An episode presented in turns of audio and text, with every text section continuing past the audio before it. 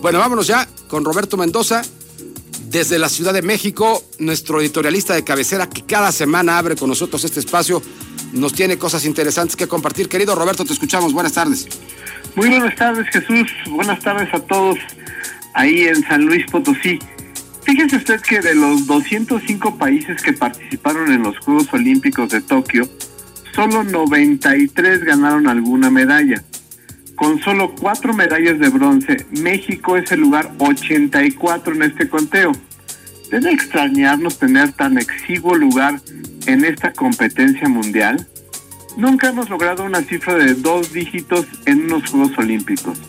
Solo cuando organizamos la justa en 1968 logramos nueve medallas. Antes de ir a las competencias, nuestra flamante directora general de la Comisión Nacional de Cultura Física y Deporte, Ana Gabriela Guevara, aseguró que se rompería el récord de todos los tiempos y ganaríamos 10 medallas. En su defensa, Bolivia, Chile, Costa Rica, El Salvador, Guatemala, Honduras, Nicaragua, Panamá, Paraguay, Perú y Uruguay no ganaron ni una sola medalla. También se puede decir que los atletas, igual que todas las personas en el mundo, se enfrentaron a los avatares de la pandemia más difícil de nuestras vidas, que algunos no tuvieron dónde entrenar, como los que compiten en alguna disciplina acuática, pues las albercas se cerraron completamente. Se puede argumentar que nuestros atletas se enfrentaron con otros que tienen patrocinadores más fuertes, instalaciones y entrenadores muy competitivos y sus países se toman en serio las competencias internacionales. Quizás sea eso lo más importante, que este nuevo gobierno tampoco se tomó en serio el deporte. Si fue capaz de ponerse la meta de erradicar la corrupción en la venta de medicinas y cargar con la muerte de niños y adultos por falta de medicamentos, ¿por qué no proponerse erradicarla en el deporte? Se hubiera metido a fondo, pasado la aspiradora a todas las mafias y darse el lujo de cambiar todo el mal esquema donde se gasta a manos llenas sin resultados. Romper todo, en fin. Y en una de esas, además de ahorrar mucho dinero, hubiéramos ganado más de cuatro medallas. Pero no, lo único que hizo fue quitar el fondo para el deporte de alto rendimiento, el FODEPAR, desprotegiendo a todos los atletas olímpicos y paraolímpicos, quitando becas y dejando todo a la discreción de la señora Guevara. El resultado se refleja en el medallero y en los uniformes del equipo de con la bandera mexicana en la basura. Junto a ella, la ilusión y el orgullo. Este lugar en la competencia mundial es reflejo de nuestra realidad de nuestro espacio en el mundo. En vez de mejorar, vamos hacia atrás. ¿Qué nos está pasando? En todo lo bueno vamos bajando y en lo malo vamos subiendo.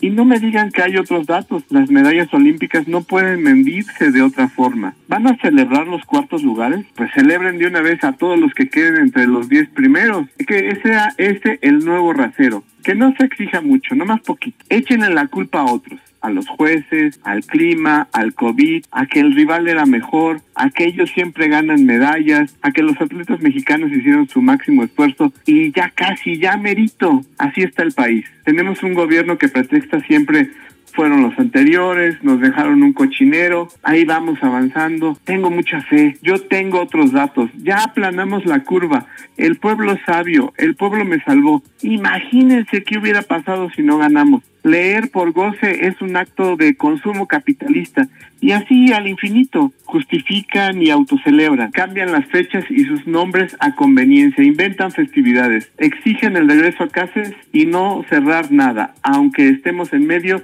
de una crisis de salud. Al fin lo importante siempre puede esperar otro ratito. Muchísimas gracias Jesús.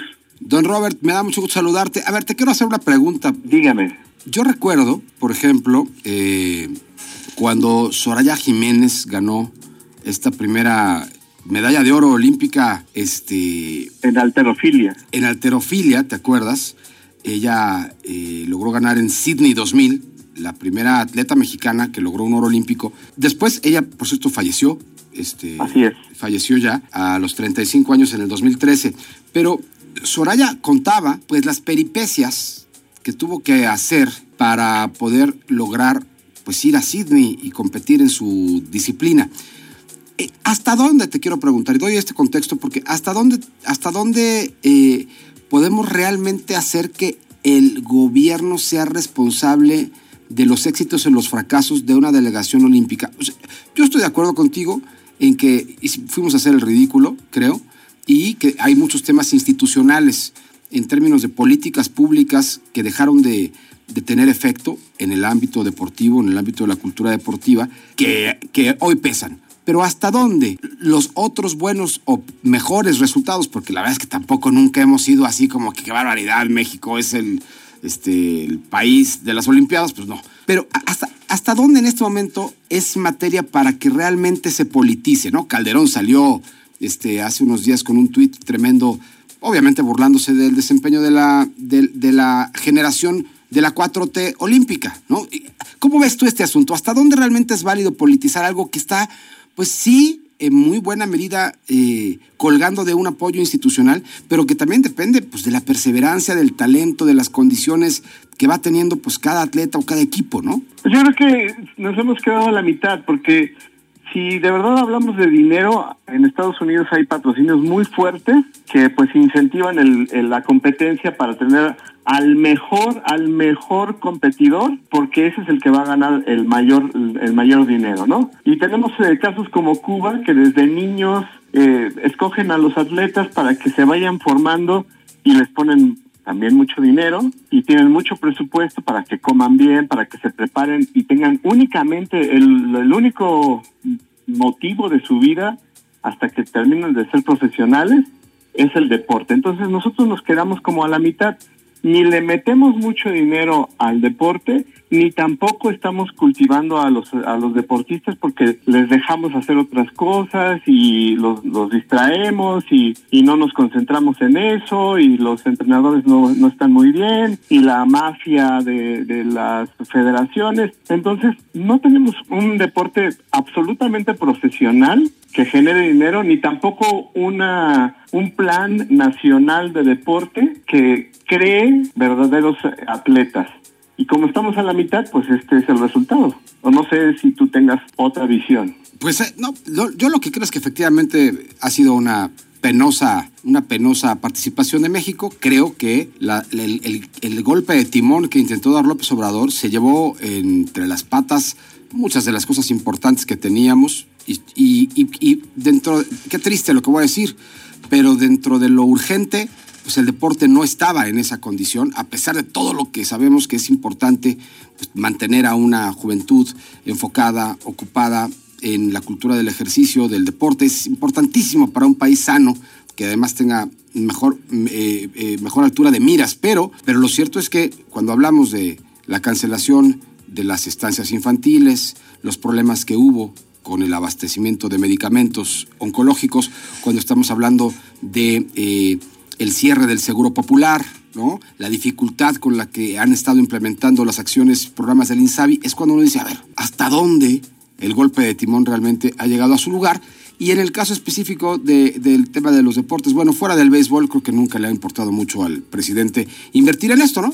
Ha invertido ya una buena cantidad de, millones de pesos en, en apoyo al béisbol, pero no a otra disciplina. Y tampoco nos fue muy bien en béisbol en esta Olimpiada, bueno, estos Juegos Olímpicos ya me corrigieron aquí. Paulina va a venir a regañarme al rato.